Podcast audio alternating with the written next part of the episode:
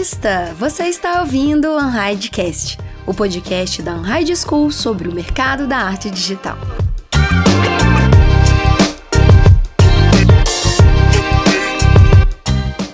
Meu olhar sobre o TikTok é que hoje não existe plataforma melhor nesse mundo, hoje, na data que estamos, do que o TikTok para produtor de conteúdo. Não, não existe, não tem como não começar pelo TikTok se você não começou em nenhum lugar ainda e tal.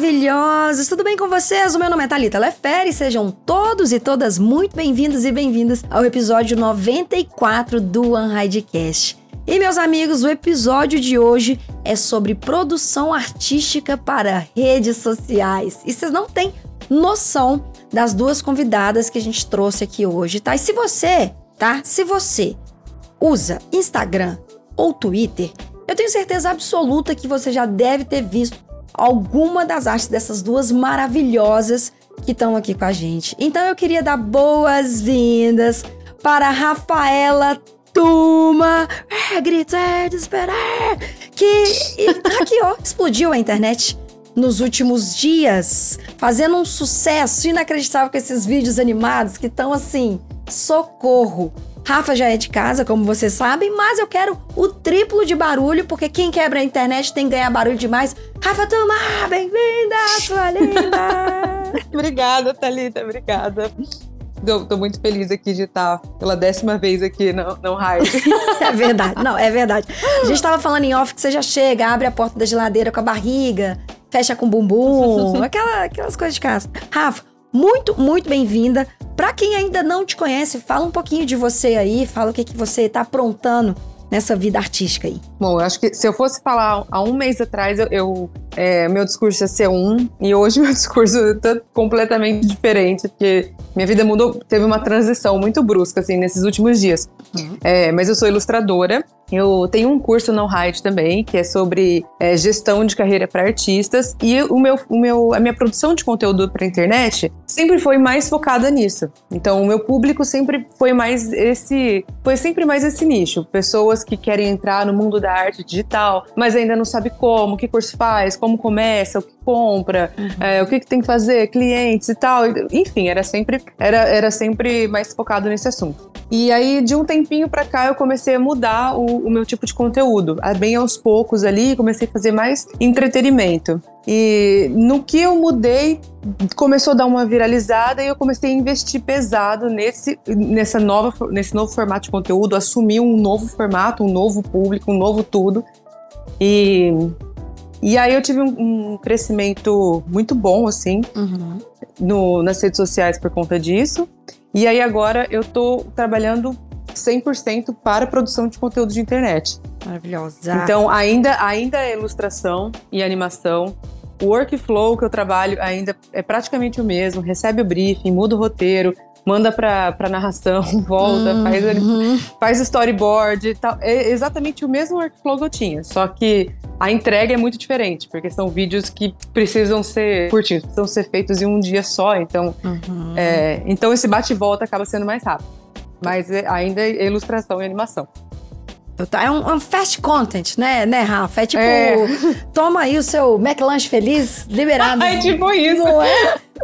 Rafa, mas assim, eu queria falar, você falou, ah, tive um crescimento bom. Bom foi o estrogonofe que eu fiz hoje.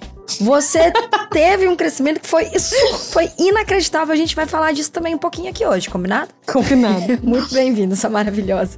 Obrigada. E temos aqui também a presença de outro ser humano, ser humana, linda, perfeita, maravilhosa. Cecília, que também já viralizou nas redes sociais com umas tirinhas, gente, do dia a dia, de relacionamento, que é a coisa mais perfeita do mundo. Esses dias você fez a, a tirinha de Anitta, de Anira. que foi um, um, espetáculo. Então, Cecília Ramos, bem-vinda estreando aqui na Unhide com a gente. Muito bem-vinda, sua maravilhosa. Muito obrigada, Thalita. Primeira vez aqui, tô adorando já. Que bom, espero que você se divirta com o nosso, com o nosso caos e desespero artístico organizado. Hoje eu tô pegando uma cerveja na geladeira. Aí sim, aí já é, tá vendo? Aí já é das minhas, gente, já, já é isso, é isso. Cecília, também, para quem não te conhece, conta um pouquinho aí do que, que você faz no seu dia a dia, no seu trabalho, nas suas redes sociais. É, pô, eu, eu publico quadrinhos e tirinhos né, nas redes sociais desde 2015, mas eu só comecei a trabalhar com isso de fato mesmo desde 2018. E aí eu faço muita tirinha sobre relacionamento, sobre o meu cotidiano e tal. É, meu trabalho mesmo é focado muito em é, ilustração publicitária. E nesse sentido já trabalhei com diversas marcas, como, sei lá, Netflix, é, Megapix, Telecine, essas paradas aí. É, sou focada também em, em arte de freelancer, assim, então já trabalhei em projetos muito aleatórios, tipo infográficos, sei lá, Uhum. mas principalmente ilustração de retrato. E também tenho meu e-commerce, é, minha loja online, e aí por isso eu participo de alguns eventos e tal, é, como Comic Con, essas coisinhas, e é isso. Essas Mas minha coisinhas. paixão mesmo, é, minha paixão mesmo são as tirinhas, são os quadrinhos. Eu, eu amo, sou apaixonada. Ai, cara, é muito, é muito bom, cara. Eu eu acho que tirinha, assim, a, a destreza do, do roteiro de uma tirinha é uma parada maravilhosa. Enfim, eu tô queimando pauta, nós vamos falar sobre isso aqui também. Cecília, então, muito bem-vinda. Espero que você se divirta maravilhosamente aqui hoje, certo? E volte já mais vezes. As duas eu não preciso nem falar. Rafa já, Rafa já tem quarto aqui já na Hyde. Já, já tá morando na nossa mente já. Rafa. Cecília, muito bem-vinda. Volte mais Obrigada. vezes, combinado? Pessoas, seguinte, antes da gente começar a nossa conversa, vocês sabem que eu preciso passar um recadinho pra vocês rapidinho, importantíssimos. E já já a gente começa aqui a nosso, nosso bate-papo na pauta principal. Mas se eu fosse você, que tá querendo aprender aí, ó, sobre 3D, tá perdido, não sabe por onde vai, por onde começa, do que vive, escuta os recados, que esse recado é realmente importante pra vocês. Combinado?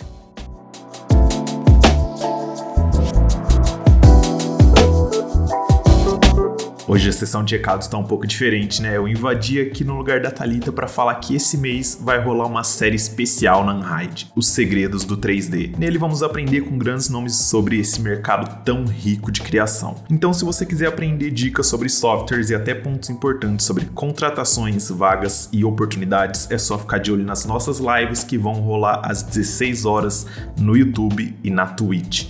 A programação completa você vai achar destacado lá no nosso Instagram, arroba Unhide School.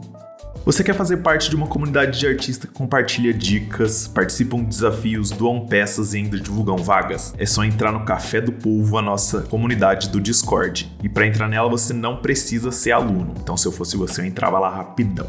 E se você gosta de pegar dicas para continuar melhorando, vem participar também das nossas lives lá na plataforma Roxinha, toda segunda, quarta e sexta às 16 horas. É aquela companhia que faltava no final da tarde para te motivar, para tirar aquele art block, para te deixar mais animado. O link disso tudo você encontra na descrição desse episódio. E agora, de volta ao Unhidecast.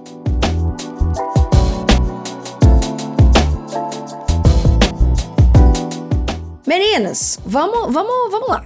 É, é um assunto que envolve tanto, é, como o Rafa comentou ali, da parte do entretenimento, né? Tem, é, são nichos de tirinha e entretenimento, mas como a Rafa comentou, o workflow acaba sendo muito próximo da entrega de trabalhos que não precisam fazer parte só do entretenimento, né? Trabalhos comerciais. Vam- Vamos dizer assim, acaba que a entrega é a mesma, precisa também ter uma organização para criar conteúdo para internet.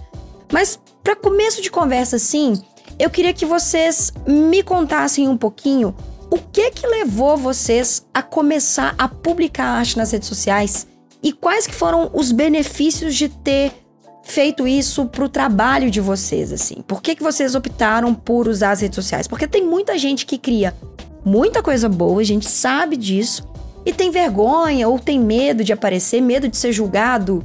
Enfim, gente, a gente é julgado o tempo inteiro. Até quando a gente não tá postando nada, a gente tá sendo julgado. Mas eu queria que vocês me contassem um pouquinho o que que levou a publicar, vocês publicarem o trabalho de vocês nas redes sociais. E aí vocês podem tirar para o ímpar quem quiser começar. Não, brincadeira. Quem quiser começar, fica à vontade. Nenhuma fala? Então é isso, acabou o episódio. Obrigada. Foi... Tô brincando. Pode começar, Pode começar, Cecília. Não, eu ia falar, pode começar, Rafa. Vamos Ah, lá. beleza. Par, ímpar, um, dois, três. Rafa, vai lá. É, então, eu, eu trabalho assim, po- postando coisas nas redes sociais desde Ah, não sei, já faz um tempo. Acho que desde quando eu virei freelancer. Ou, não, antes, desculpa. Desde quando eu tinha estúdio, eu já ficava postando no Instagram do estúdio. E naquela época, o algoritmo do Instagram era aquela belezura, sabe? Que tipo, era que nem o TikTok no começo, que o algoritmo deslizava. Então, você saía curtindo um monte de ilustrador e eles voltavam a te seguir. Era fácil crescer no Instagram uhum. naquela época. Uhum. Que, que eu tinha o Instagram do estúdio. Então, eu já, eu já fiquei, eu fiquei super animada já naquela época com rede social por conta disso. Que eu, eu, dei um, eu já tive um crescimento e aí eu conseguia divulgar meu estúdio muito pelas redes sociais. Aí depois fechei e tal, é, fui, virei freelancer e aí eu precisava agora divulgar o meu nome. E aí, pra, gente, para mim não, não existe uma oportunidade melhor no mundo do que redes sociais, que tá ali de graça uhum. para você se divulgar. E mesmo que você fala, não, mas eu não quero ser influencer, não quero ser produtor de conteúdo, mas não precisa, não precisa mesmo. Só se você deixar seu portfólio ali atualizado e coloca o IP e, e coloca, ou, ou, então disserta sobre alguma coisa que você fez, defende alguma coisa que você fez e vai colocando o processo e tal. Aquilo ali começa a ser muito bem visto por algumas pessoas e alguma dessas pessoas pode vir a ser um, um prospect, pode vir a ser um futuro cliente, alguém que vai pedir orçamento.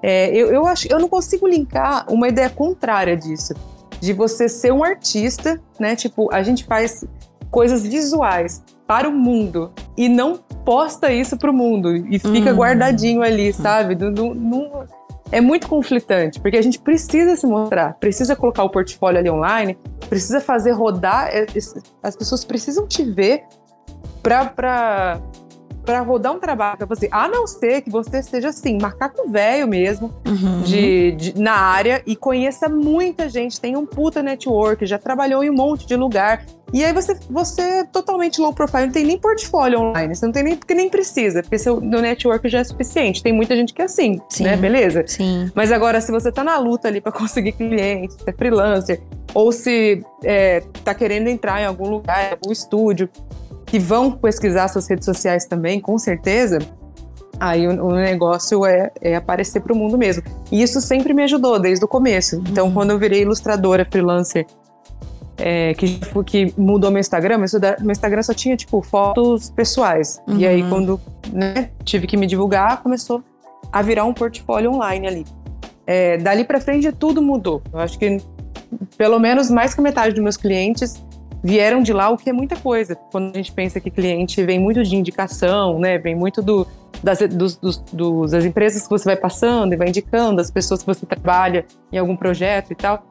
Tem muito do boca a boca, mas acho que mais de 50% sempre veio de rede social. Uhum. E acaba alcançando muito mais a parada do nicho, né? Que, é, que a gente. Não que a gente foca, mas é porque trabalhar com rede social, a beleza é isso, né? É que pode mudar tudo com um clique. Uma pessoa pode compartilhar e vai e vira e vira e vira e vira, Sim. que a gente vai, vai falar dos virais daqui a pouquinho, mas é justamente isso que você falou, né, Rafa? Se, aparecer, se aparecer, se colocar para jogo, bota a cara no sol, uhum. basicamente. Exatamente. Maravilhoso, cara. Maravilhoso. Cecília, e você? Conta um pouquinho aí também, cara, falar de relacionamento nas redes sociais. Que delícia! Assim, que, que desafio, cara, conseguir falar isso e, e, e conseguir alinhar né, o humor com a expectativa das pessoas, para as pessoas se identificarem com os relacionamentos que você passa lá, com as situações, na verdade, que você passa. Conta um pouquinho aí também, por que, que você. O que, que te levou a começar a publicar suas artes nas redes sociais? É até meio doido, né? Porque eu gosto de falar que, cara, quando você faz tirinhas que tem um cunho meio autobiográfico, você tem que se sentir meio pelado, sabe? Eu me sinto um pouco pelada, porque eu acabo expondo muita coisa da minha vida e tal. Mas, cara, é, o meu caminho foi meio inverso em relação ao da Rafa, porque eu comecei postando nas redes sociais só as tirinhas mesmo, nem, eu tava no ensino médio ainda, pra você ter ideia, tipo, tava, sei lá, tava em dúvida entre design e direito, entendeu? Não tava nem cogitando trabalhar com isso. Olha aí.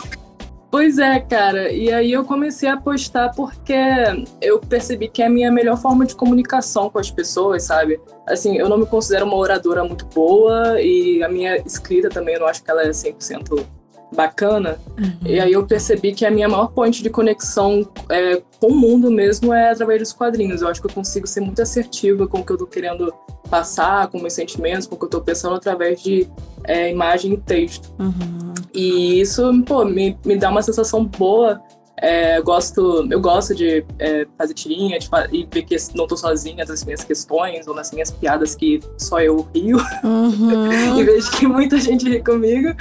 E aí, conforme o tempo né, foi passando, eu percebi que fui construindo uma comunidade e vi uma oportunidade de monetizar isso. Né? É, e aí, a partir disso, criei minha marca, comecei a participar de evento. É, essa exposição ajudou muito a abrir portas para oportunidades mesmo, né? A mais concreta que eu lembro foi essa da Megapix, por exemplo, que eles me chamaram através do meu Facebook, que na época nem era nem Instagram. Eu, eu comecei no Instagram dois anos depois, assim. É, era só o Facebook. E por causa disso, eu consegui um estágio num lugar que eu trabalhava na, durante a faculdade. É, enfim, vai. Olha que legal. Ainda mais no começo que é difícil, né? Sim. É, é abrir portas. E e, tipo, isso foi por causa desse job com essa galera que, que, que o estágio pensou, pô, mas que maneira isso aqui no seu portfólio, tá ligado? Que é isso e tal.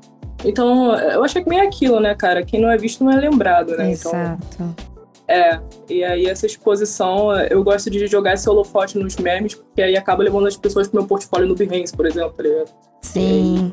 é, aí vê que eu faço outras coisas, nananã, que eu tenho um produto, nananã, e é isso. Você faz um caminho, né? Assim, você joga da tirinha, aí você joga pro seu Behance, aí monetiza com o seu produto, porque fortalece a comunidade, né?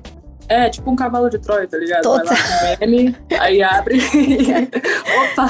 Total, cara, total. É muito legal ver, igual eu comentei no, no, no comecinho do episódio, que vocês duas têm duas linhas de frente que são muito variadas e, e que dá para aprender muito com os dois lados, assim. E aí, tem uma coisa que eu queria muito saber, principalmente dessas, dessas diferenças de, de caminhos, assim, que é justamente essa diferença entre produzir arte para redes sociais, sobre, é, né, tipo, pra, que você tá sentindo, até isso que você falou assim, que você se sente pelada, isso é muito. É muito interessante, assim, de, de colocar nesse contexto, porque você tá expondo algumas situações. É, de novo, você faz de meme, mas que é muito engraçado, é, é muito divertido. Mas também tem o lado de sobre demanda do trabalho de um, de um cliente, que é isso de fazer o contrário, né? De de fazer um, um, um projeto que é para você se divulgar e fazer um, um projeto que você precisa entregar para um cliente. E eu queria saber, vou jogar até inclusive para Rafa também pelo caminho da história que ela contou, que trabalhava no estúdio e aí investiu em ilustração, por uma jornada incrível. O que, que você sentiu de mais diferença, assim, Rafa, entre produzir para redes sociais e produzir de demanda para um cliente, assim? O que, que mais bateu e que você falou, cara, isso aqui é diferente? Nossa, posso ser bem sincera? Demais. Sempre. Eu acho. Deve, Rafa. Deve. Eu acho que é a, é a minha voz no projeto. O tanto que as pessoas me escutam ou não no projeto. Porque uhum. eu ainda tenho, eu ainda sou a prima de terceiro grau do projeto. Ainda ele chega para uma agência, que passa para uma outra agência, que me terceiriza e, e me passa alguma coisa. Uhum. Sabe? Tipo, ainda, ainda tem três clientes até chegar em mim. E isso quando eu era ilustradora também. E, aí, e agora, mesmo fazendo é, videozinhos de. É, videozinhos para publicidade dentro das redes sociais de outras marcas e tal, ainda é exa exatamente esse processo. Só que antes, eu sentia muita falta. Assim, isso você vai conquistando aos poucos também na sua vida, né? Um certo uhum. respeito para você poder opinar sobre as coisas. Você opina sobre o roteiro, você opina sobre essa arte, não sei o que, que tá muito bom. Uhum. Aí você quebra o pau com a agência com o DA. E, então, assim, a nossa segue a vida. E, e agora, tudo bem, ainda, ainda quebra o pau com outras pessoas também.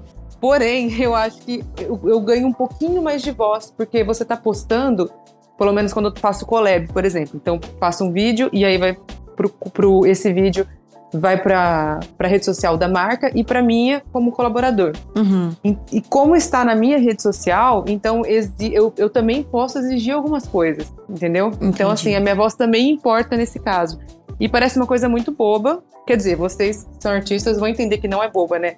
Mas é, para nós artistas, assim, é muito importante quando você pode colocar uma opinião sua naquele projeto. Porque a gente, a vida inteira, a gente tem que se desapegar muito do projeto para não ficar nervoso. Sim. Porque a gente sabe como melhorar ele, mas a gente nunca tem voz. Assim, principalmente a produção. A produção, que eu acho que é a pessoa mais experiente do projeto, é a que menos tem voz no projeto. É lógico, tem estúdios e estúdios, né? Mas no geral. Cara, Rafa, você falou isso do, dos steps, assim, né? Do, do, do passo, assim. E aí é uma pergunta pessoal, tá? Fica à vontade uhum. se quiser responder ou não. Mas é, é muito dentro disso, assim.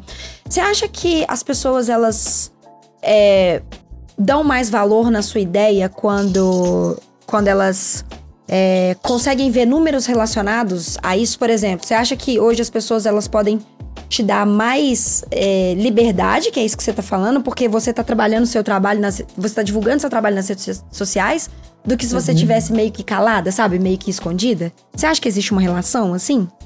totalmente. Nossa, é. mil por cento, mil por cento.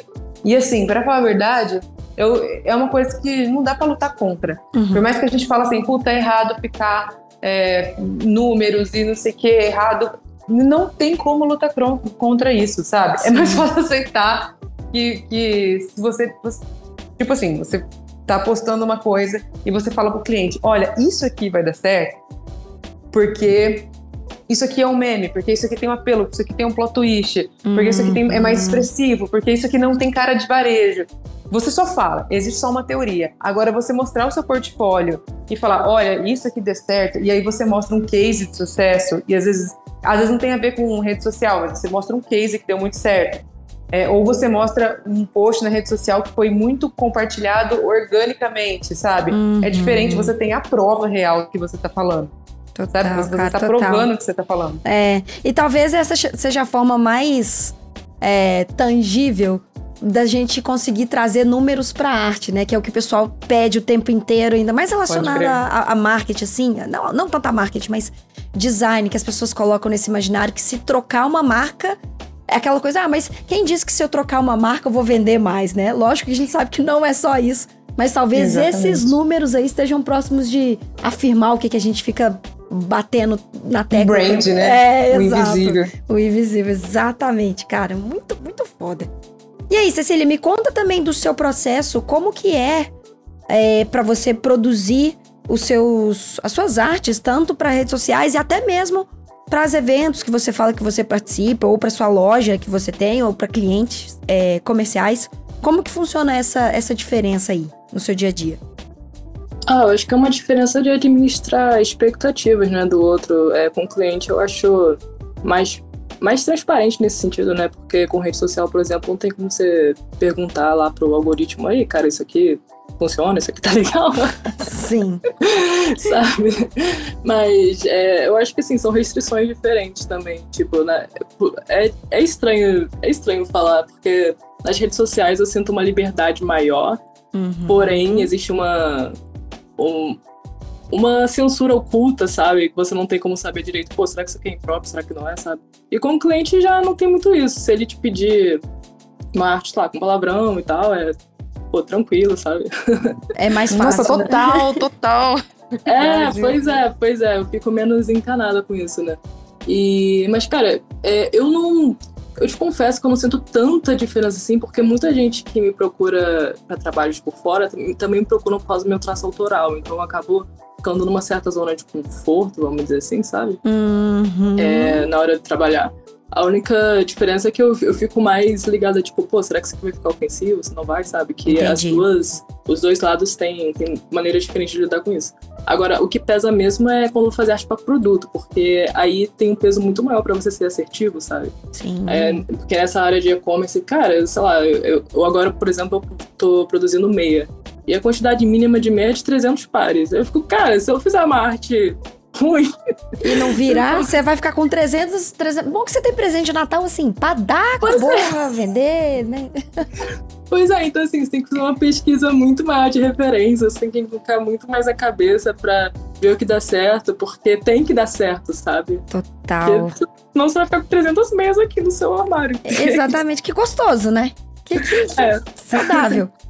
Tá, Cecília, você falou uma coisa que eu preciso entender com vocês duas juntas, que é isso da produção. Porque olha só que, que contexto legal que você, trouxe. Você precisa estudar muito bem a arte para poder colocar num produto, porque se não virar bem essa arte, é, você vai ficar com um estoque inacreditável parado. Da mesma maneira que, se a Rafa, pelo tempo de produção e animação, porque animação dá trabalho, né, Rafa? Vamos, vamos entender também como que funciona liberar. Sim, muito. Esse McLanche feliz de animação que você tá fazendo fast content todo Nossa dia. Senhora. Me contem. O número de curtidas e comentários influenciam diretamente no conteúdo que vocês estão produzindo? É, pô, eu queria dizer que é, tendem a influenciar, né? Porque ainda mais quando você percebe a oportunidade de monetizar aquele conteúdo por causa dos números, sabe? Acaba criando uma maré aí, mas eu, pô, eu reforço que você tem que lutar contra isso, entendeu? Porque a plataforma em si já é cheia de restrições, sabe? E aí vai colocar mais uma que é ficar refém dos números, e isso se reflete muito na qualidade do que você está entregando, entendeu? Eu acho, é, e acho, acho que as pessoas elas percebem isso total, né? Interfere muito os números. E, assim, eu estou numa agência de, de influenciadores, então existem relatórios, e aí esses relatórios são só números. Uhum. Então, interfere muito sim. Só que eu fico fazendo uma força contra para não interferir tanto, sabe? Porque senão eu sei que, que alguma hora eu vou cair lá no mesmo do mesmo e, e só mudou o número porque eu, eu testei alguma coisa diferente, entende? Tal. Então, uhum. assim, eu faço o mesmo do mesmo, que dá sempre os mesmos números, beleza. Mas, assim, os números também só mudaram no começo porque eu fui testando coisas diferentes que, que não eram o que eu estava acostumada a fazer. Uhum. Então, eu tenho que ficar, tipo, puxando freio também de, dessas coisas de engajamento, tentando me desapegar um pouco de número. Uhum. Porque o natural é eu ficar só muito focada em número. Putz, ninguém gostou disso, nossa senhora, não acredito que ninguém gostou disso, o que aconteceu, não sei o que, sabe, eu fico, nossa, às vezes eu fico chateada e aí eu fico, agora eu tô tentando, assim, desfocar completamente de número, justamente porque não faz bem, isso Sim. faz muito mal, tá louco. Sim, cara. A gente acaba ficando meio refém, né? A gente perde, a gente deixa de criar o que a gente quer pra criar algo que o número fala que é bom. Seu chefe é o pior chefe do mundo, que é o Instagram, sabe? E ele acha que não merece levar pra frente ninguém, ninguém merece ser entregue pra ele. Nossa, cara, nossa, exatamente. Quero aproveitar que você falou isso. Nosso chefe, então, né, né, Rafa, que você falou, é o, é o Instagram, é o Zuzu, né? Marquinhos Zuzu. Zuzuzinho. Exatamente, é o Zuzu. Zuzuzinho. Cara, tá, deixa, deixa eu. A gente, já que a gente tá falando do Zuzuzinho e, e falando do Instagram, a gente precisa comentar sobre o outro menino maravilhoso que tá aí, que é o menino TikTok. Né, que, cara, entrega. Eu não sei, Rafa, eu vou deixar você falar sobre isso, porque você tá no TikTok. Eu não sei se a Cecília tá. Eu não tô no TikTok, eu ainda eu só consumo, eu não comecei a produzir lá, eu não tenho nem. tô tendo nem mais tempo pra produzir tanto conteúdo. Mas é, eu queria falar do que, que você notou de diferença para pro TikTok e pro Instagram. Rafa, me dá o seu olhar sobre o TikTok, pelo amor de Deus. Meu olhar sobre o TikTok é que hoje não existe plataforma melhor nesse mundo, hoje, na data que estamos, do que o TikTok para produtor de conteúdo. Não, não existe. Não tem como não começar pelo TikTok se você não- começou em nenhum lugar ainda e tal.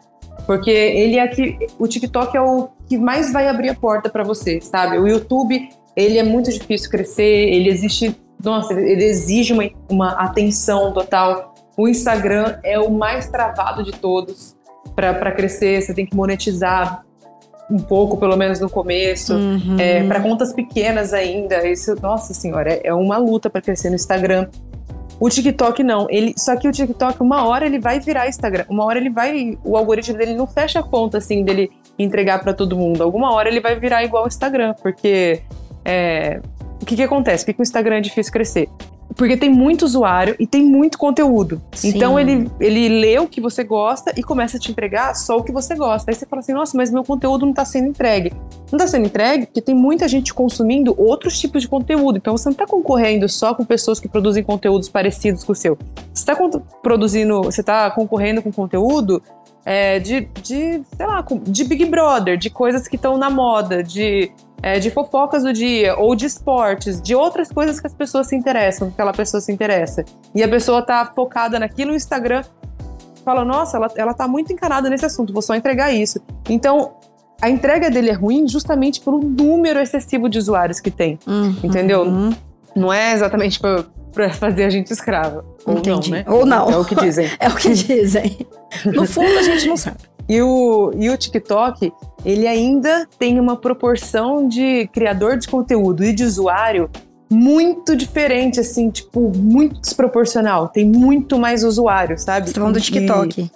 No TikTok, Ah, tá. assim, tem Uhum. muito mais usuário do que produtor de conteúdo. Uhum. Então, assim, é fácil a entrega justamente por isso, porque tem muita gente para ver o seu conteúdo. Então, por isso que ele é mais acelerado para crescer.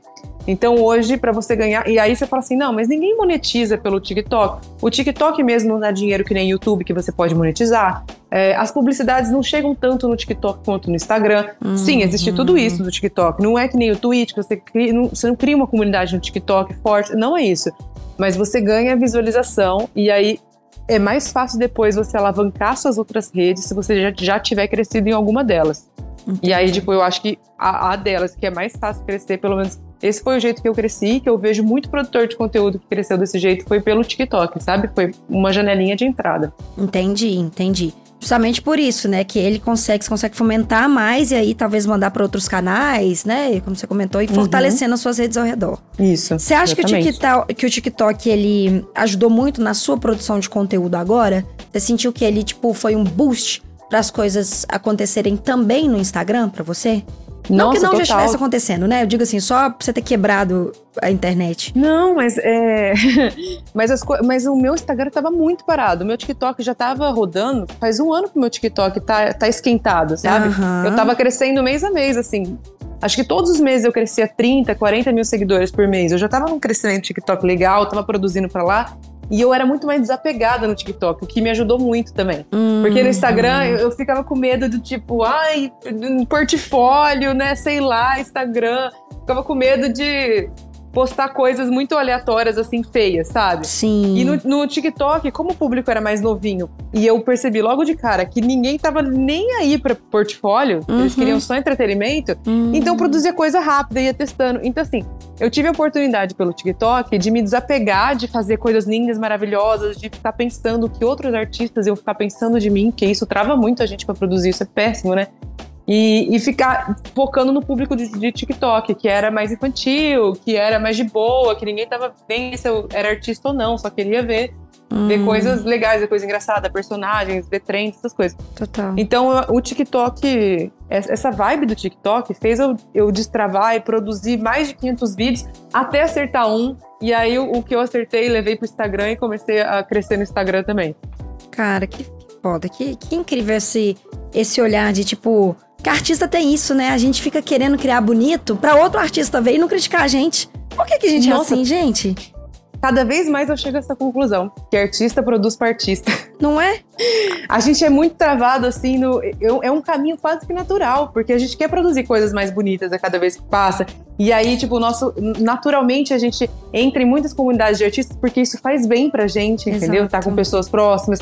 E aí a gente vai mostrando os trabalhos e vai crescendo. Aí você quer mostrar que você cresceu nessa coisa. E isso é ótimo, entendeu? Por um lado, isso é muito bom porque você fica procurando crescer e levando as pessoas que estão do lado a crescer também. E um empurra o outro pra cima, e não sei o que, todo mundo melhorando ali a sua arte. Por um lado é ótimo. Pro, pro outro lado, é péssimo quando você fala de rede social, porque você fica travado de. Do tipo, eu não vou soltar isso enquanto não estiver maravilhoso. Eu não Sim. vou soltar isso. Sendo que rede social é justamente pra isso, pra testar, pra tipo botar ali coisas que não, não é o orgulho do seu portfólio, não é a capa do seu portfólio, é só pra fazer número mesmo, pra ir testando, pra ir pegando experiência, para ir desapegando, porque assim você consegue saber também o que que o que que você gosta de fazer, o que que você é rápido fazer, sabe? Você tem que ter essa oportunidade de testar, mas a gente nem se dá essa oportunidade. Nossa, cara, a gente não se dá essa oportunidade. E aí o tempo inteiro a gente se cobra, a gente fica falando, não, eu preciso, preciso, preciso fazer. E ainda tem essa cobrança que tá aqui no fundo da nossa cabeça dos números, né? Que é tipo, pô, fiquei horas criando, produzindo, roteirizando, escolhendo paleta, fazendo isso, fazendo aquilo. E aí no final você sabe que tá um produto legal, você sabe a de- dedicação que você colocou, mas aí o número não entrega o que você tava esperando. Você já é uma farsa, você tem que parar, porque você é uma mentira, a sociedade te Uhum. odeia, meu Deus. Zuckerberg, tem que acabar isso aí, ô Marquinho. Tem que, tem que ajuda nós. Tá? Nossa senhora. Cecília, e aí? Me conte. Me conte. Diga. Me conta como que você vê a relação também dessa produção de conteúdo? Você tem TikTok? Eu não sei se você tá no TikTok ainda. Você tá no TikTok? Não, não, eu ainda não, não engajei nesse lance de fazer vídeo, não. Eu tentei algumas vezes, mas eu percebi que Cara, eu acho que o que tá entregando para mim, por incrível que pareça, é imagem estática ainda por enquanto. Sim. Nossa, ela vai contra a Lady Murphy, né? A geleia cai pra cima pra ela. Cara, não, mas principalmente no Twitter, cara. E, e, é isso que eu ia fazer um ah, comentário boa. cortando, porque isso também acontece no Twitter, que lá tem muito mais é, muito menos usuário em relação ao Instagram. Sim. Sabe? E muito usuário brasileiro também. Tipo, tem. Então lá é muito bizarro para mim das coisas viralizarem absurdamente, tá ligado? A mesma arte postada no mesmo horário, enquanto tem, sei lá, 4 milhões de alcance lá no Twitter, no Instagram tem, sei lá, quase 100 mil. Pode é crer. Sim, sim. Inclusive, é engraçado você ter mencionado isso, porque eu vi uma tirinha sua no Instagram, é, que eu, eu... No Instagram não, no Twitter, e eu não tinha me ligado que tava também no seu Instagram, que é aquela tirinha que você fez do da horas de sono. Que é 8 ah, horas de sono, 6 horas de sono, 14 horas de sono, 2 horas de sono. E aí, tipo assim, a bateria tá explodindo. E eu, eu lembro que você só colocou assim na legenda. Eu juro que é assim. E aí eu ri, cara, porque eu tava conversando isso com o Randalzinho, um, um artista maravilhoso aqui da Unhide também. E ele falou sobre a comunidade artística do, do, da, do, do Twitter, assim, né? Como é que lá as pessoas se impulsionam e trocam mais e compartilham mais. Vocês sentem que tem lugares que os artistas estão mais dispostos a trocar essa coisa de colocar todo mundo no holofote do que outras redes sociais que às vezes é muito mais sobre o indivíduo do que sobre, sabe assim, a comunidade? Vocês sentem isso? Pô, eu sinto que no Twitter a galera tá mais disposta a brigar. ah, não, mas isso é. Isso é... Assim, isso não é não, tá mais disposta a brigar. Mas é porque ela, eu acho que facilita muito, ela tem o, aquela ferramenta de compartilhar, né? É, é e, e aí outro rolê. É, e eu acho que a imagem também, de você aproveitar e poder fazer um comentário por cima, colocar uma observação por cima. O Twitter, assim, a gente sabe que é um pocinho, né? Um pocinho. Um pocinho de churume, mas dá pra tirar umas coisinhas boas dali de vez em quando. Vai, vamos, vamos, vamos, vamos. É, cara, minha vida melhorou muito depois que eu desativei as notificações do Twitter pra só aparecer a notificação de gente que eu sigo, sabe? Pode e crer. Aí, aí depois disso, minha qualidade de vida, pô, acho que aumentou em mais 30 anos, sabe? Mas, tá mas é assim, principalmente em relação ao alcance orgânico, que para mim é absurdo, sabe? E também já apareceu algumas oportunidades de trabalho, não, não, sabe? Sim, total total. Twitter, eu, eu sou meio a parte do Twitter. Eu não sei falar muito sobre Twitter. Cara, é, é o que eu sinto, é muito isso, talvez, de, de comunidade. Pelo menos assim, eu acho que a Cecília trouxe um ponto importantíssimo. Eu acho que eu, eu também dei uma treinada no meu Twitter para coisas boas. É, silenciei que eu tinha que silenciar, coloquei umas palavras de castigo ali para não ter que ver que eu não sou obrigada, mas tô cansada. Quero só ver coisa boa. Não quero ver o povo brigando por coisa que, sabe? Ai, não gasta minha energia. E eu acho que é trabalhar também, usar saber usar a ferramenta em prol do seu bem-estar, seja ele tanto pessoal como de promoção, que é o caso que a gente tá, é, tá conversando aqui. E aí, quero aproveitar falando de autopromoção mesmo, e a gente sabe que a imagem está muito relacionada a isso, mas eu quero falar também de virais. Você lembra, Cecília, qual que foi a sua primeira criação que viralizou e que, sei lá, você falou, caramba, isso aqui alcançou muita gente e vou continuar indo por essa linha, porque eu acho que é essa linha que dá que tá, que tá abrindo caminhos, assim? Tá sendo uma iluminação? Cara, foi a primeira tirinha que eu postei. Olha aí. Inclusive, isso foi por causa dela que eu criei a página do Cartomante. Porque um monte de gente esquisita começou a me adicionar. E aí eu pensei, pô, cara, eu acho que se eu for fazer tirinhas, eu vou ter que criar uma página só pra isso e tal. Então, vai misturar as coisas. E era uma tirinha, tipo, foi 2000, final de 2015, é, quando o assunto de feminismo tava mais em alta e tal. E aí, cara, foi uma, assim, é, era uma, uma charge de uma moça limpando é, uma espelho assim no banheiro com um monte de frases escritas em batom, sabe? Tipo, ah, você é linda, nananana. Uhum. Aí com uma chamada dizendo assim, ah, feminismo pra quem, tá ligado? Entendi. É, e aí essa, não sei se, assim, ela viralizou bastante, teve tipo 27 mil curtidas, uma uhum. cacetada de compartilhamento, isso na época do Facebook, então o alcance era surreal. E e aí depois disso, aí foi isso que fez a roda girar, assim, porque, pô, na época eu gostei do feedback, achei interessante e comecei a postar mais tirinhas. Só que agora meu humor tá mais voltado pro humor de cotidiano. Tô mais, é, sei lá, Sim. Tipo... Não, eu entendi, entendi. Entendi, entendi total. Cara, é, é, é muito louco isso, assim, do, do viral e até você trazendo isso pro cotidiano. É, e eu quero até saber muito da Rafa disso também, porque eu, eu, sinto, assim, às vezes, principalmente em tirinha, eu adoro, adoro seguir tirinhas, assim, no, no Insta Beca, o Paulo, cara, Paulo tem uns trabalhos de tirinha, acompanhar a briga do, do, do, do Mario, acompanhar os diálogos do Pikachu. Cara, é uma, é uma parada. O Paulo, ele ele consegue traduzir também bem a cultura pop dentro do cotidiano e eu acho que acaba virando uma uma, uma série, sabe? Que você vai vai vendo, você já entende os personagens, você já entende os, os protagonistas, já entende o humor deles. Então eu acho que, tipo, em conseguir fazer isso é muito importante e, e, e continuar retendo isso é muito importante. E tem os virais que eu, às vezes eu sinto que eu sei que eles acontecem porque é uma, um recorte né, do momento que a gente está vivendo, de uma situação que a gente está vivendo, e isso ajuda a impulsionar o artista por trás daquele viral. Então tem, muitas, tem muita página, até marca tem feito muito isso. Por favor, marcas, tomem cuidado na hora de fazer um, um viral para virar meme, porque às vezes você perde o time a gente sabe que fica meio estranho. Então, acho que tem que saber trabalhar com os virais para aproveitar e converter em número ou publicidade, seja o que for. É... Mas, Rafa, o seu primeiro viral que você. Não sei se a gente pode falar dentro especificamente das animações que você está fazendo ou das ilustrações maravilhosas que você tinha no seu portfólio antes, ou até mesmo aquelas releituras que você fazia no, no TikTok. Qual foi o primeiro viral, assim, que você sentiu que deu uma diferença, deu uma balançada também na sua carreira? Ah, o primeiro viral que eu nunca vou esquecer foi da é, foi uma série que eu fiz das princesas, das ah, princesas modernas. Vai... Isso porque eu zoei a vida inteira. Quando a gente tava em estúdio, a gente via, tipo, blogs tal, revistas de design. E tava, tipo, princesas versão tal coisa, uhum. Disney versão. E eu falava assim, nossa, que clichê, que clichê. 15 anos depois eu fiz a mesma merda. e deu certo, entendeu? a gente tá aqui nessa vida pra pagar a língua, Rafa, eu já entendi. Paguei a língua. E, e aí eu fiz a versão moderna das princesas, e aí eu tava na época daquela música, porque você sabe que pegar a música, a música certa no timing certo faz toda a diferença, né? Pois é. E tava na música Mera Disney, sabe? A Mera Disney, Disney, uh -huh.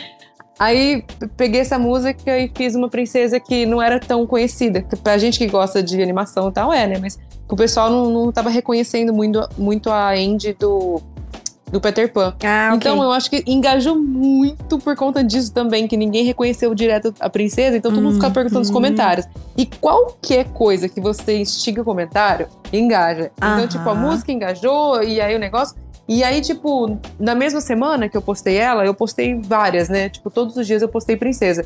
E aí isso faz toda a diferença do universo. Você posta alguma coisa sua viralizar e a pessoa entrar na sua página e ver mais daquilo. Isso, fa isso faz toda a diferença, porque eu já viralizei alguns tipos de vídeo muito diferente do que é, do que, tipo, cartão de visita da, das minhas redes. E aí não alcança views, mas não alcança seguidores. E ao contrário, alcança muitos seguidores, sabe? Quando ele viraliza pra alguma coisa, você entra, tem aquele mais daquele vídeo lá. É, e aí, acho que a primeira vez que eu viralizei de verdade foi isso. Foi na época das princesas, principalmente esse primeiro vídeo aí, que acho que na época pegou uns 8 milhões Caceta. de views. TikTok. E no TikTok, uhum. é. E muita gente compartilhou e tal, ficou entre os trends do TikTok. E aí depois teve algumas baixas, tipo, aí óbvio, né? Alguma hora acaba as princesas, acaba uhum. a trend, acaba a música. E aí eu comecei a fazer outras coisas. A segunda vez que viralizou foi, uma, foi com personagens também. Foi quando eu fiz um.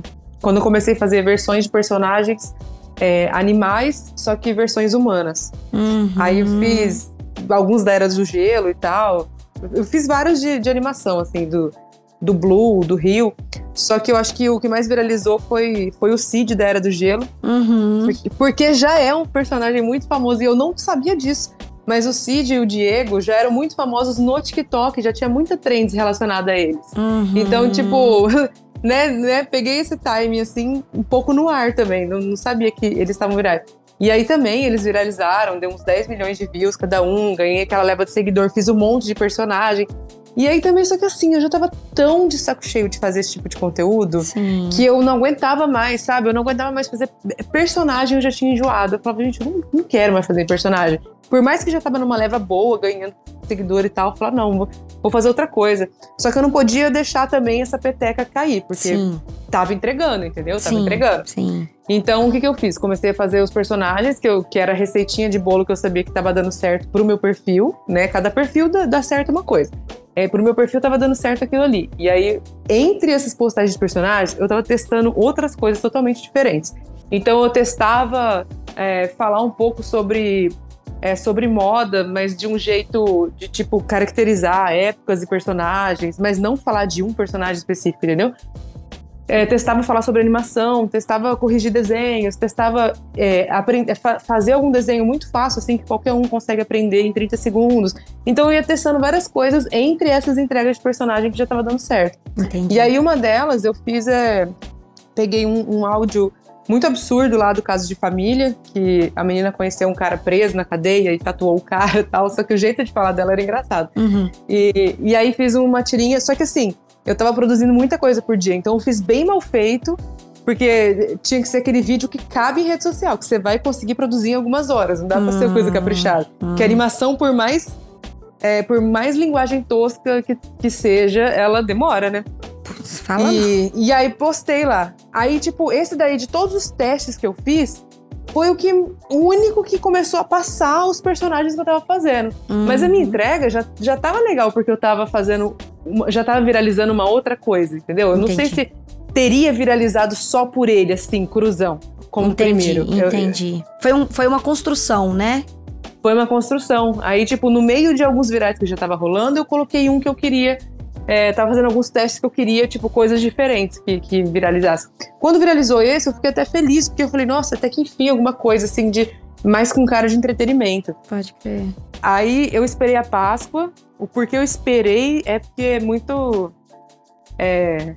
É que é coisa de louco mesmo, de tipo, ter um ciclo das coisas, ter data pras coisas, sabe? Sim. Mas eu esperei da Páscoa pra falar assim: a partir de agora, a partir dessa data, eu vou mudar meu conteúdo na internet. A partir dessa data, eu não faço mais conteúdo é, muito focado, muito nichado, que eu vou fazer entretenimento. É daqui pra frente. Aí peguei isso daí e comecei a trabalhar muito em cima desse tipo de vídeo. Entendi. Mas, mas foi planejado você fazer essa mudança, né? Não foi. Lógico, não, não tô falando que é. Não foi um acaso, né, Rafa? Foi uma construção, de novo. não uma foi construção. casa, não foi. E Uhum. e olha assim, todo. Tipo assim, chegou. Por conta desse pico da internet que deu esses dias, né? Chegou muito jornal e programas e tal. Uhum. E assim, não teve um jornalista que não quis tirar de mim a informação do tipo, nossa, foi uma surpresa, de repente viralizei sem esperar. Tipo, todas as perguntas eu sabia que levava pra esse lado, sabe? Aham. Todas. Mas eu me recuso, eu me recusava a falar, ai, nossa. Foi sem querer, nunca esperei viralizar, mas Não, nunca não. sonhei. Olha, eu, eu era tão anônima, eu Oh. sempre quis ser anônima. Né? E, ops, viralizou. Sabe, foi uma coisa assim, tipo, tão suada, sabe? Uma coisa Poxa. tão tão como meta, sabe? Uhum. Tão meta ali, tão tipo pá, pá, pá, pá, um vídeo atrás do outro, que me recusa a falar que foi sem querer. Com certeza. Mas é lógico que o boom que deu eu não esperava, e isso sim foi surpresa. É, eu acho que é. O resultado, a gente sempre trabalha pra ter um resultado satisfatório e que a expectativa a gente cria, né? Tá aí o ser humano que. Por isso que a gente fica triste. Porque a gente cria expectativa, na verdade. Se a gente não criar sim. expectativa, tá todo mundo bem.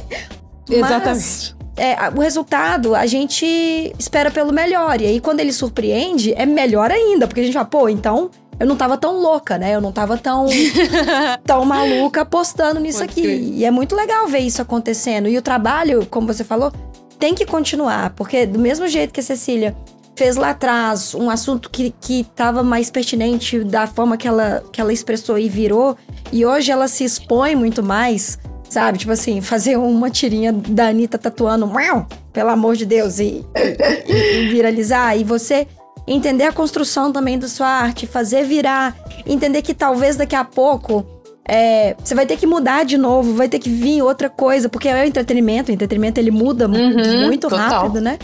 E é uma coisa de maturidade que precisa ter, escolher e definir qual a tendência que vale a pena embarcar. Acho que é mais ou menos isso, né? Exatamente, exatamente isso. É que eu ia comentar que, tipo, antes, é, que sempre antes de eu publicar as coisas na rede, eu sempre faço os quadrinhos muito pra mim, sabe? Tipo, depois Aham. de hoje. Que acho que vem de um lugar muito sub subjetivo mesmo, sei lá. Uhum. Porque, tipo, as tirinhas quando eu faço, eu penso que. É sempre assim, meu processo criativo. Eu tô fazendo, sei lá, lavando a louça, eu dou uma risada porque eu pensei numa piada. Eu pensei, pô, cara, eu queria muito ver isso numa tirinha. Uhum. Aí eu faço. Mas tanto que é por isso que, pô, se pegar no meu perfil, é, você vai ver, sei lá, uma tirinha com. Pô, 40 mil curtidas ao lado de uma com 5, entendeu? Porque Uhum. eu faço as você, coisas né? que eu acho que, é, que, que eu, que eu gostaria de ver. E, pô, por acaso acaba, é, as pessoas acabam se identificando, gostando, compartilhando, e por acaso às vezes as pessoas não curtem tanto, assim, Sim. sabe? Meu processo é mais caótico nesse sentido. Sim, É. sim. Acaba sendo um diário visual, sabe? Mas Total. claro que no meio de- dessa, desse caos eu acabei enxergando um padrão, sim. É, vendo uma tendência, tipo, ah, sei lá, é, fazer piada com esse plot twist funciona mais, ou com esse não funciona tanto, as pessoas não entendem tanto. Você consegue enxergar padrões é, Uhum. nesse sentido. Uhum. Mas é sempre. acaba sempre sendo uma caixinha de surpresa, assim, sabe? Principalmente no Instagram, que lá é. é oh, É, Zuzu. Zuzu ferrando a gente. Isso é, É. é fato. Mas isso é muito legal, Cecília, porque, de novo, assim, eu acho que vocês duas têm. é, vocês se promovem e trabalham diferente nas redes sociais. E isso é muito, muito legal, porque a Rafa, ela tá no entretenimento mainstream, né? Vamos, assim, vamos dizer assim, um, um, um entretenimento que você bate, você a- acaba conseguindo, às vezes, alcançar mais pessoas. E não que o seu não alcance, mas é porque são nichos, eu enxergo assim, complementares e diferentes, sabe? E é muito legal porque não precisa ser o mesmo processo, né? E, e- e é, é engraçado porque eu tenho dentro de mim um pouco dos dois processos, assim. Quando eu tava gravando os vídeos da, da designer lá conversando com TDAH, com, com as minhas outras personalidades, vamos aqui expor um pouquinho da, da- da- do, Ah, eu amo aquele vídeo. Rafa, eu preciso voltar a gravar essas coisas, mas estou exausta. Mas eu acho que funciona muito igual o da Cecília, que é eu tô tomando banho, aí eu faço uma piada, aí eu dou uma risadinha. Aí eu penso assim, gente, como é que seria duas personalidades minhas ou, ou situações conversando sobre isso? E aí vou, eu acabo fazendo, mas eu não quero fazer também meio que numa larga escala, porque eu tenho. Eu, eu não trabalho exclusivamente mais, né, com criação de conteúdo. Assim, criação de conteúdo e eu acho que você falou uma palavra maravilhosa, Rafa. É pra mim, né, tá, gente? Assim, pra mim, pra Thalita, é pra eu experimentar, pra eu brincar, pra eu postar. Eu quero desenhar em cima de uma foto, eu quero fazer uma tirinha, eu quero gravar meus vídeos. Então, eu tô ali criando um tanto de coisa e fazendo de um laboratório criativo mesmo, sem, sem focar muito no. Eu não tenho um planejamento tipo o seu, saca, Rafa? Assim, de. ah, É, mas isso é porque agora eu, tipo assim, agora é meu trabalho É, integralmente, né? Então agora eu tenho que ter. Mas eu acho que serve exatamente pra isso, pra gente testar mesmo. Né? É que eu também penso que, pô, cara, eu já escolhi. Lembra que eu comentei no início que eu tava indo entre design e direito? Sim. Pô, eu já escolhi design, entendeu? Eu já escolhi fazer uma. pensando, pô, é, eu quero trabalhar com o que eu amo, quero trabalhar com ilustração. Uhum. E eu ainda vou ser infeliz nisso? Não, não, não, não, não. Eu tenho obrigação de ser feliz com a ilustração. Nossa. Pô, é isso? Perfeita. Você falou uma Perfeito, coisa. Cecília. Você falou uma coisa agora que, que eu penso isso acho que todos os dias da minha vida. Tipo, quando eu começo a me estressar muito, eu sempre penso nisso. Ah, não, nasci pra ser feliz. Para, Uhum. vou, vou tentar facilitar isso aqui, vou tentar mudar isso aqui. É isso. É isso, se, pô, cara. se fosse pra ser infeliz e ganhando muito dinheiro, eu tinha escolhido ser advogado, entendeu? Total. É isso, cara. Nossa, é isso. É isso. Eu não, eu não tenho nem, nem mais. Tá, então, pra, pra finalizar, depois desse comentário perfeito, vocês podem dar algumas dicas pra quem quer começar a produzir conteúdo, especificamente nas redes sociais? Seja o que a Rafa comentou de música no TikTok, ou pra quem tem medo de postar suas ideias e pode traduzir elas do jeito que a Cecília tenta traduzir e compartilhar com as pessoas. Enfim, vocês têm algumas dicas aí pra dar pra quem tá querendo produzir? Ah, bom, eu tenho uma aula de, de mais de uma hora no meu curso que eu falo só sobre isso. Uhum. Olha o jabá! Eu levantei, ela cortou, você nem viu essa publicidade chegando. Mas é verdade, tem mesmo. Não, mas assim, se fosse pra eu falar uma coisa. Deixa eu pensar, vai falando aí, Cecília, enquanto eu penso. Tá vendo? É publicidade. Funciona. É porque.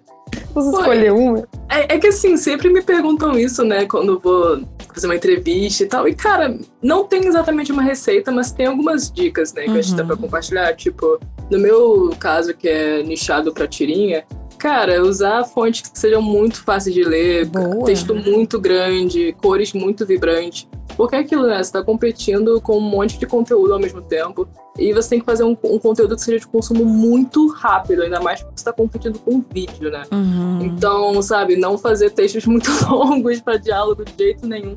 E, cara, e tirinha tem a vantagem, né, por ser imagem, que muito texto se consegue traduzir em imagem, né, na- numa narrativa visual. Uhum. Então, investir em estudo é, de, sei lá, de silhueta de personagem, é, storytelling e tudo mais, eu acho que é, facilita muito o entendimento, agiliza muito o entendimento e, consequentemente, a graça da piada ou da crítica que você fazer. E os compartilhamentos, né? Vão ser uma consequência disso. Eu, eu não vou falar mais nada, não. Eu, eu, só, tô, eu só tô anotando aqui, gente.